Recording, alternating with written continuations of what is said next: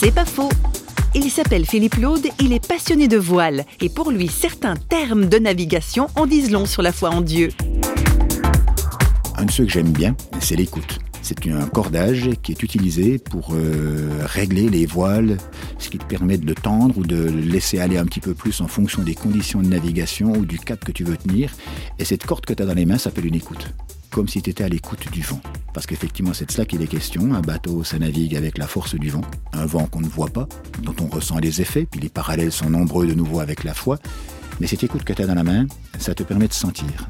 Et d'être à l'écoute, c'est une question qui est fondamentale effectivement dans la vie spirituelle et qui me convient assez bien.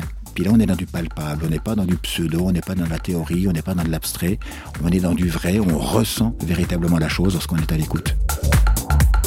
C'est pas faux, vous a été proposé par Parole.fm.